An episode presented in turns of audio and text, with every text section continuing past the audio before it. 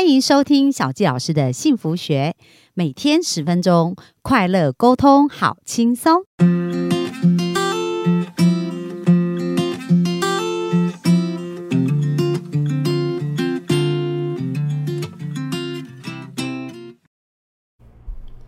欢迎收听小纪老师的幸福学，很开心又在空中跟大家见面。那大家有没有觉得本周的分享超级无敌的精彩啊？连小纪老师都呃超级陶醉了哦，因为很多的观念跟想法，其实它只要很简单，可是当我们做对了呢，我们跟孩子的关系啊，这个亲子关系就可以突飞猛进哦。那今天呢，我们继续邀请的是这个爱能职能治疗所的所长苏子英所长，他来跟我们分享。那本呃这个。这个礼拜我们已经学到很多妙招了。那今天呢，我们就要针对孩子的自信跟勇于面对挑战这个部分，如何去培养孩子有这样的精神？那我们迫不及待就来欢迎我们的子英。Hello，大家好，我是职能治疗师子英。好，那子英就是今天来告诉我们，到底怎么样可以培养出有自信跟勇于面对挑战的孩子呢？我想先问大家是。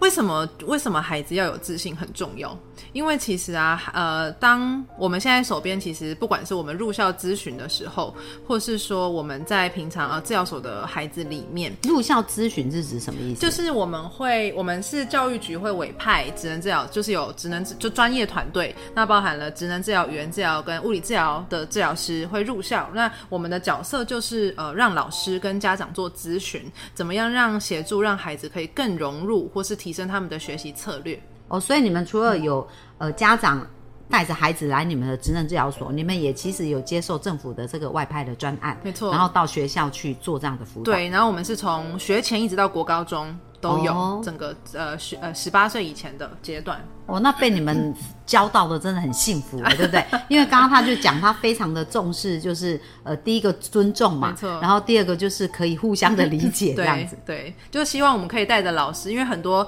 呃很有经验的老师，然后尤其是现在呃一零八课纲在改，其实一零八课纲也是希望可以 follow 呃培养出因材施教，然后呃让孩子可以在过程当中去发展问题解决跟独自面对呃这些挑战的能力，这是现在的课纲的走向。那我们就是也希望可以给老师，让老师理解说，哎，孩子的能力跟优势到底在哪里，或者说我要怎么样协助孩子透过他的优势去学习。嗯，对对，因为我觉得老师们其实都经验非常的丰富，可是每天要面对这么多的孩子，没有办法做很快速的每一个孩子的这样的分析。对，所以我们就比较像是一个顾问的角色，那让孩子老师理解孩子，也是让家长理解孩子。所以你们进去，你们是会在旁边陪同观察吗？还是呃是透过访谈？有可能是入班，如果是学前的话，比较有可能是入班。那如果是国小、国中、高中呢，就会是抽离出来，然后把就是我们会同时可能面对的是老师、班导师、科任老师、资源班老师、家长跟学生，对我们就会同时做一个是比较全面性的讨论。对对对。哦，了解。嗯，好，那你刚啊，那你讲到说，那讨论完以后，你们会怎么去确实的如何去执行呢？嗯，呃，其实主要执行的部分，我们会交由老师跟家长来执行。那我们希望是可以在老师跟家长之间达成一个共识。那我们也让孩子听到说，其实我们知道他遇到遇到怎么样的困难。那当学生、家长跟老师之间达成共识之后呢，就会有老师跟家长，我们就会给一些在学校或者在家里可以调整跟执行的建议。那呃，基本上我们入校呢，会是一嗯，大部分会是一个学期。一次到两次，每一个孩子的时数不一样。对，那我们如果有两次的话呢，在学期末就会做一个追踪，对，就追踪说，哎，我们在学期初给的建议，目前执行的状况怎么样？对对对。那有没有什么范例啊？就是说你在执行的时候去呃调整，或者是做完这个改变以后，孩子不一样的地方？比如说，嗯，有一些孩子，像我们回到今天主题，像没有自信的状况，好，那其实没有自信啊，他会有两种，呃，比较极端的反应。第一种叫做挑战行为，跟这个对立反抗行为很严重。第二种叫做逃避跟直接放弃。所以就第一种像呃那个挑战行为是有一，就是我之前遇过一个是可能是小三的孩子，他是在上课会起来，然后在就是希望吸引全班的注意力，然后在全班面前搞笑，或是在全班面前呛老师。那其实呃那这个行为其实出现的频率很高，可是并不是每一堂都出现。好，那后来呢，我跟这个孩子聊过，那我也跟老师。聊过，跟家长聊过，其实就知道这孩子就是一个他很没有自信，所以他必须要透过这样子的方式去吸引大家的关注，那或是说去透过挑战去展现说，呃，我不需要听你的，我这个自我能力感的展现。所以呢，后来我们采用的方式是。因为他他在那个潜能班，就我们现在之之前叫资源班，现在其实就是走一个叫多元班跟潜能班的一个名称的调整。那在潜能班呢，他有这个社交技巧课，就希望可以去调整呃这个孩子的社交社会呃社会互动技巧。那呃我跟这个潜能班老师讨论过之后，其实发现他其实就是一个他需要被人家看到，他的能力需要被人家看到，因为他可能在学科学习上面，可能理解上面呃。语文理解上面不是那么的，呃，需要比较多的协助，所以他必须要透过其他的方式被大家注意到。所以，我我呃，我给了一个很简单的建议，就是比如说，老师在班上可以请他去协助老师发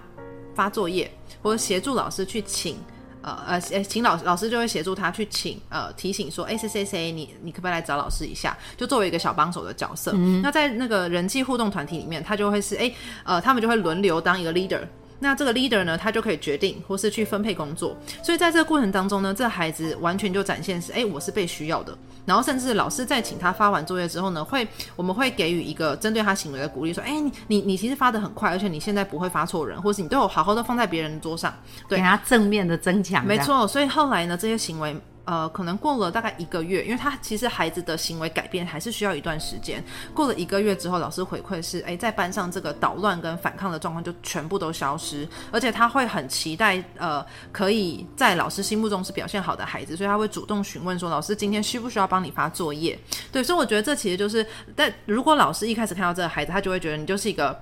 呃呃，就是讲不听。然后很无闹，对，就是一个很坏的孩子。你为什么会这么做呢？然后为什么没有控制好啊？就是一直不断用处罚的方式，或是不能下课的方式。可是其实我觉得这个呢，反而是加呃。增强了这个孩子，没错，他就是觉得我就是要反抗你，对。可是到后面，我们让老师理解，哎，为什么孩子有这样的状况？那孩子，老师也开始可以同理小孩，他从小可能就是一个比较被忽略的孩子，或是比较呃比较被同学没有办法有很好的这个成果互动经验的小孩。那他现在找到了一个被大家关注的的的状况，他就必须要变本加厉，要一直重复啊，这样。所以后来其实这个状况就就得到改善。对对，所以其实我觉得我们的角色其实就是让孩老师理解，就是说让家长理解孩子行为的原因，然后我们要怎么样去调整，然后我我觉得也让孩子在这个过程当中是觉得也呃可以自我肯定，或是达到提升他们自我自信心的状况的的情况这样。哇，那你做这事真的超级有意义的，哎，这样一个孩子的生命就完全被翻转了，没错。因为如果他用原来的这种。语言逻辑啊，就他原来以为这样才是会吸引人注意，其实人家都很讨厌他，你知道？没错。那他这样下去到社会就会变成是一个问题人物。没错，没错。可是在这时候。大家有有时候我们会觉得说，哎，这很荒谬，他怎么可能想出这样，对不对？可是因为孩子很单纯啊，在他的世界里面，你你是父母，如果你不陪同他跟他对话，嗯，他想什么你都不知道。没错。那他想的东西有可能是从比如说媒体啊，或者是从某一个部分里面片段，对，然后或者他自己想出来的，对对对对。那他自己想出来的这个逻辑，他其实有时候是很不合理的。没错。可是你没有去跟他探讨，嗯，没有让他看到另外一个，就是说他其实想要被关注。没错。可是可。以有其他更好的方法被关注哦，那你们就是找出这个方法，让老师去协助孩子，让父母去协助孩子，一起走到那个方向。而且我觉得很困难的点是，其实有时候对于这些孩子，呃，他们希望得到的不一定是正向回馈哦。如果是因为我做了这件事，我会被爸妈、被老师处罚，或被同学讨厌，对他们来说也是一种增强，因为我被注意到了。对对，所以他就就像刚刚小纪老讲，他就是无所不用其极的，但是他也许最终就只是希望可以得到大家的关注，但是也许他这个关注是被老师处罚，或是不能下课，或是说被同学排挤跟讨厌。对对。可是他如果学到一个被关注，可是是好的关注，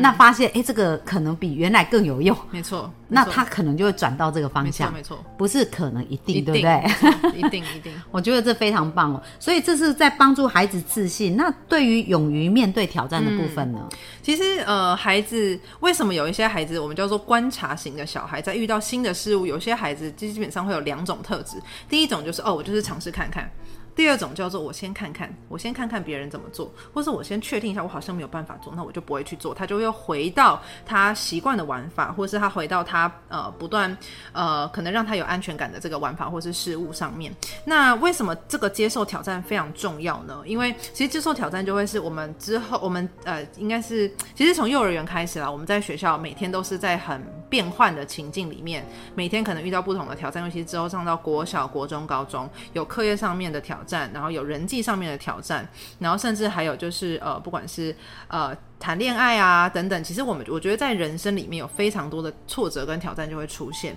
那当孩子没有办法很勇于面对这些困难的时候，他都是选择逃避，或是选择用不好的方式去回应的时候，我说不不好方式，可能就是我透过这些对立反抗，或有的人就吸毒啊、酗酒啊，逃避，对，用这些依赖这些物质跟心，就是生理上面满足的方式去代偿掉他，他其实就在逃避。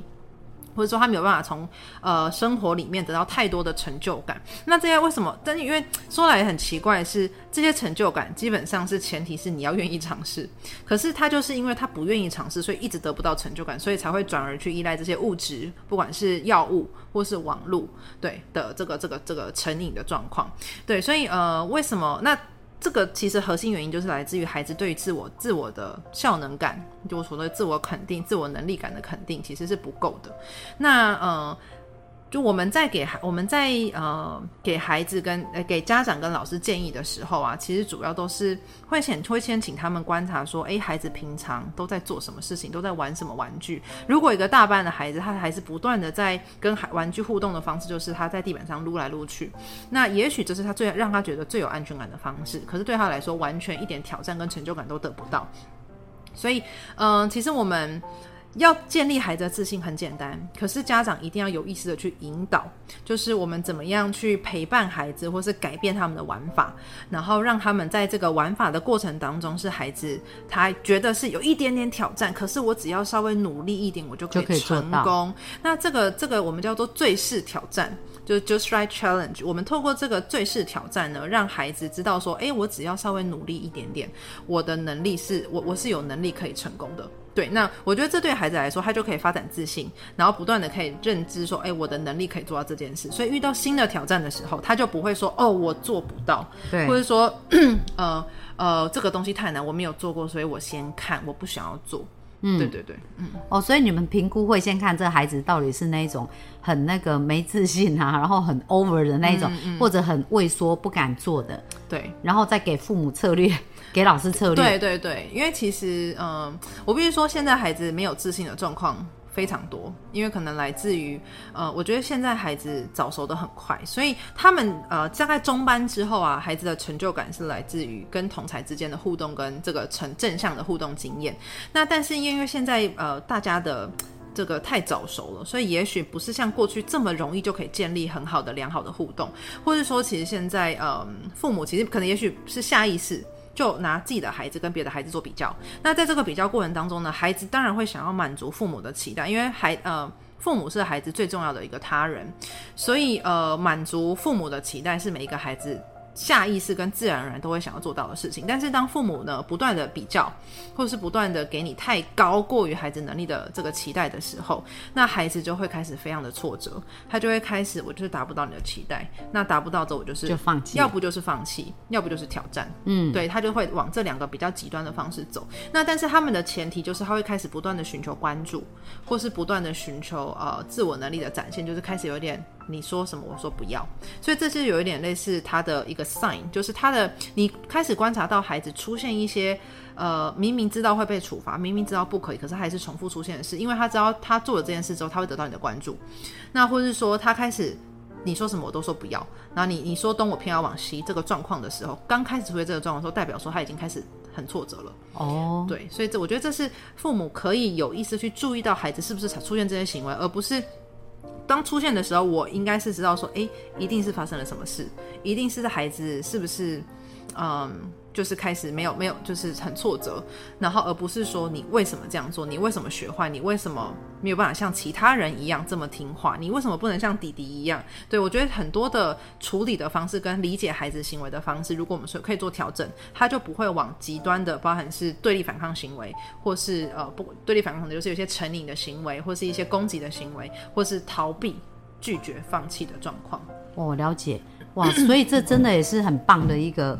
概念哦，跟想法，让我们从细微的事情开始观察。那我觉得子英他们很棒的是，他不是给你一个逻辑跟概念，因为很多人逻辑跟概念是没有办法实行的。可他会给你实际的，比如说，哎，你去观察它，然后从什么东西开始去做调整，然后一步一步的去做，所以是有方法可行的。没错。透过这个方法，可能一个月、两个月时间，就会看到孩子很巨大的转变，对吗？嗯。好，非常棒。好，那明天呢？我们哈有一个很重要，因为父母呢，在这个成长的一个过程当中，以前他可能都没有被支持过，他在成长的环境也没有做过这些学习，而现在他虽然学习这一些，他其实也需要很好的支持系统，而且呢，甚至他也会开始怀疑自己呀。当孩子遇到瓶颈的时候，很多父母也会觉得是自己的问题。所以明天我们就来聊一聊，到底父母呢应该要怎么去正确看待自己，然后呢，怎么去寻求到一个正确的资源系统。好，那我们就明天线上见喽，拜拜。